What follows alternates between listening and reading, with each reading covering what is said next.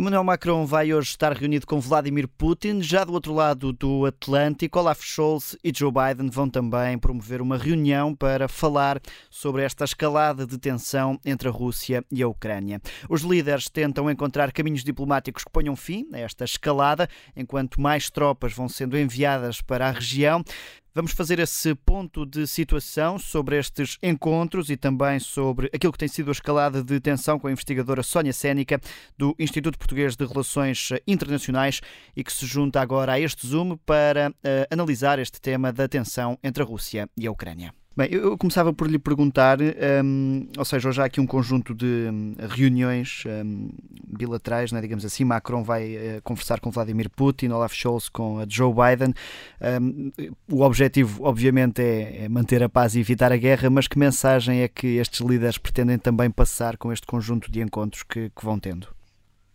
Bem, a, a, mensagem, obviamente, política é de manter a via do canal político-diplomático uh, aberta, não é? Portanto, tem sido esse o intuito desde há muito tempo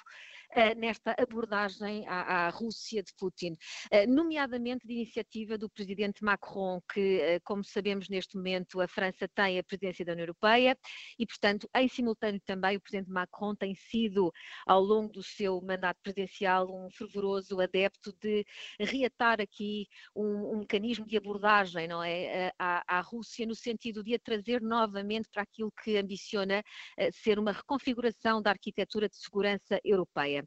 Por um lado. Por outro lado, sabemos que o eixo franco-alemão é bastante significativo no âmbito uh, do projeto europeu e, portanto, aqui diria que é mais uma vez a Europa, a União Europeia, se quiser, no seu conjunto, a ter aqui uma, uma voz ativa para buscar uma solução pacífica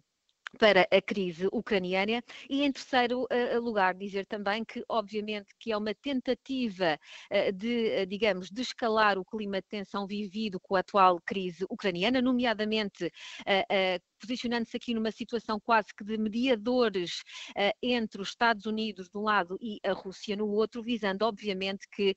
não se consiga, enfim, ou que se consiga aliás evitar uma escalada de tensão para um, um conflito mais alargado no terreno. Eh, aqui, eh, ou seja, eh, deixou-me aqui curioso esta questão, que é, há uma posição coordenada deste, deste eixo, o facto das reuniões decorrerem no mesmo dia, ou seja, há aqui uma posição coordenada entre Macron e Olaf Scholz, por exemplo, para, para que estas duas reuniões tenham sucesso, cada uma com os seus objetivos, claro. Não há dúvida que no primeiro minuto em que esta crise, digamos, ucraniana começou a, a resvalar em termos de tensão, notou-se claramente que os interlocutores privilegiados e preferenciais da Rússia eram, obviamente, por um lado os Estados Unidos e por outro lado a NATO, deixando, obviamente, a, a Europa e, se quiser, também os parceiros europeus numa posição bastante fragilizada. Desde lá até ao momento, notou-se claramente o intuito dos parceiros europeus de manterem, obviamente, a via aberta do contacto diplomático, não só com, digamos, a Rússia, mas também, e em particular, coordenar e consertar agendas políticas de abordagem a esta crise ucraniana, obviamente com os Estados Unidos. E, portanto, a leitura política, se quiser, diplomática, que podemos retirar uh, destas viagens de hoje, são, obviamente, com esse intuito de uma concertação, uh, deixando também aqui uh, a União Europeia numa posição, digamos, bastante mais robustecida, não é? De coordenação clara com o parceiro norte-americano e também, embricando aqui também alguns dos seus Estados membros que também pertencem cumulativamente à Aliança Atlântica e, portanto, ter aqui uma voz comum na abordagem à Rússia para resolver pacificamente a questão da crise ucraniana. E pode ser mais benéfico o facto de ser a União Europeia num, num, processo de maior destaque do que a NATO, por exemplo, não é? que é uma aliança militar, uh, ou seja, o facto de diplomaticamente estarem a ser os países europeus a coordenar, a tentar coordenar o processo, pode uh, trazer melhores notícias? Bom, como, como tem percebido últimos, destas últimas semanas, várias têm sido, ou, ou, vários têm sido os mecanismos e os instrumentos utilizados, nomeadamente no plano diplomático, de concertação e de abordagem à crise ucraniana com a Rússia. Não só por parte dos Estados Unidos unilateralmente, mas também depois a, a, a nível também de uma concertação mais alargada, sobretudo sempre exigida pela Europa, pelos parceiros europeus. É verdade que este papel de mediador uh, já foi disponibilizado bastante bastantes vezes, até por outros atores que não a, a nível da União Europeia, portanto, a própria Turquia também tentou ter aqui um papel interventivo no sentido de poder mediar esta, esta crise ucraniana. No entanto, parece-me que, e tal como o presidente Putin reiterou várias vezes, enfim, estaria receptivo a conversar e encetar conversações com todos os líderes que assim o entendessem, e não há dúvida que aqui há uma relação, digamos, uh, eventualmente preferencial da Rússia com, uh, uh, quer com a França,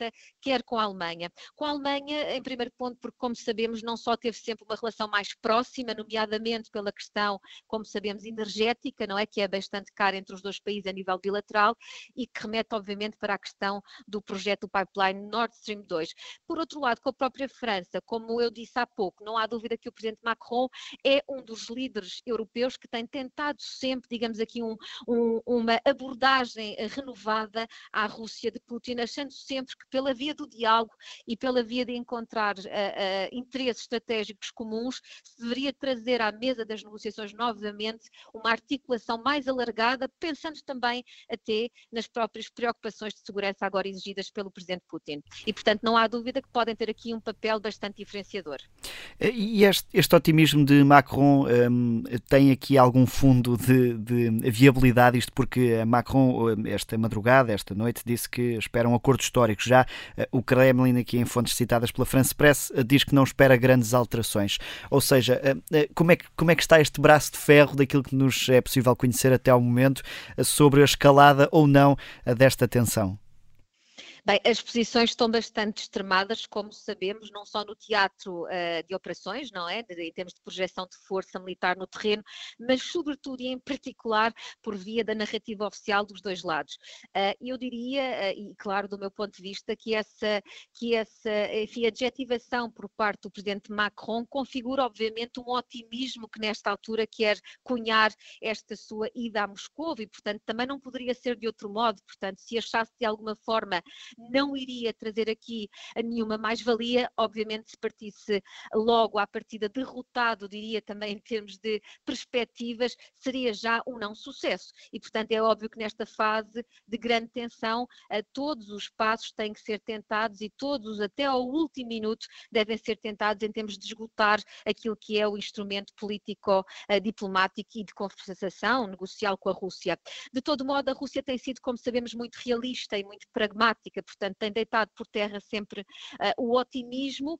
no que concerne aquilo que são as garantias que o presidente Putin tem vindo a exigir desde o final do ano passado no que concerne a, a sua segurança, não é, do seu país, nomeadamente na contenção daquilo que pretende ser o alargamento da NATO à sua fronteira e, portanto, até ao momento essas pretensões ainda não foram correspondidas. É certo que há alguns, algumas matérias, diria, de segunda linha da agenda política comum já estão aqui a ser equacionadas, não é? Há alguns pontos que estão a ser abordados e pensados, mas obviamente que a Rússia mantém até ao momento a sua posição inamovível, não é? De não querer uh, que outros países, como a Ucrânia eventualmente também a Geórgia, possam aderir a organizações como a NATO, que a consideram como a maior ameaça. E, portanto, neste momento, acho que as posições e as declarações oficiais estão muito realistas, realistas do ponto de vista daquilo que está, obviamente, em cima da mesa. Deixa-me só para terminar perguntar aqui um bocadinho qual é que é o papel, ou seja, temos estes eh, dois eh, países que são que têm sido em várias matérias líderes europeus, a Alemanha e a França.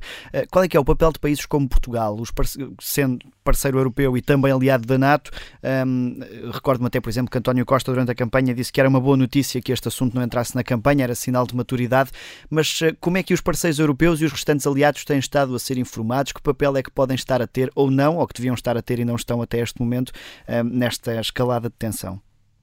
Bem, como, como sabe, eh, tem tentado haver uma articulação grande de agendas a nível do projeto europeu no que concerne a crise ucraniana, porque estamos a falar de um conflito que obviamente decorre em, no continente europeu, portanto em palco europeu, eh, e, e cujo resultado, se for realmente para um conflito efetivo alargado no terreno com a Rússia, terá umas ondas de impacto muito significativas em toda a Europa e obviamente nos parceiros, quer da Aliança Atlântica, como sabemos, quer também em enquanto Estados-membro, não é? No caso de serem da própria União Europeia. De qualquer forma, o que me parece é que a, a, a Rússia tem sido muito mais, digamos, proativa, até mesmo na sua relação com os vários uh, Estados-membros uh, da União Europeia. Recordo que ainda há uns dias foram enviadas umas missivas, portanto, uma correspondência diplomática por parte uh, do Kremlin, no sentido, e nomeadamente do Ministro dos Negócios Estrangeiros Lavrov, no sentido de apurar unilateralmente, se quiser, ou exigir que cada país bilateralmente, aliás, desse a sua posição com relação a esta, esta crise ucraniana e, portanto, aí, obviamente, a exigir que o relacionamento bilateral da Rússia com os vários países que também fazem parte da União Europeia possa aqui ter, digamos, um mapeamento do real intuito uh, uh, de cada um deles, para poder, obviamente, tomar as suas próprias uh, decisões e conclusões. diria ainda, e como conclusão, que não há dúvida que no que concerne a Portugal, como sabemos, sua, as suas linhas de política externa passam muito por seguir e consertar a sua posição no quadro uh, do, do, projeto europeu a que pertence e, obviamente, também, uh, enquanto membro da NATO, terá que articular com os seus próprios parceiros e aliados da Aliança Atlântica, em concertação direta, como uh, sabemos, com aquilo que os Estados Unidos têm tentado evitar em termos de esforços na resolução desta crise ucraniana. Imagino que, enfim,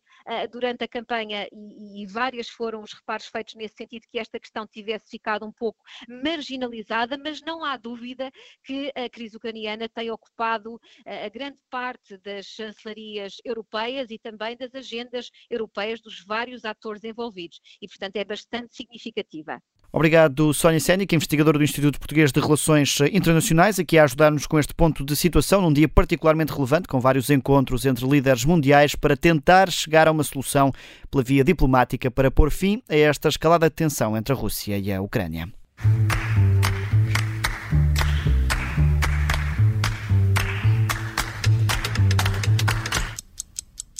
Obrigada por ter ouvido este podcast. Se gostou, pode subscrevê-lo, pode partilhá-lo e também pode ouvir a Rádio Observador online em 98.7 em Lisboa e em 98.4 no Porto.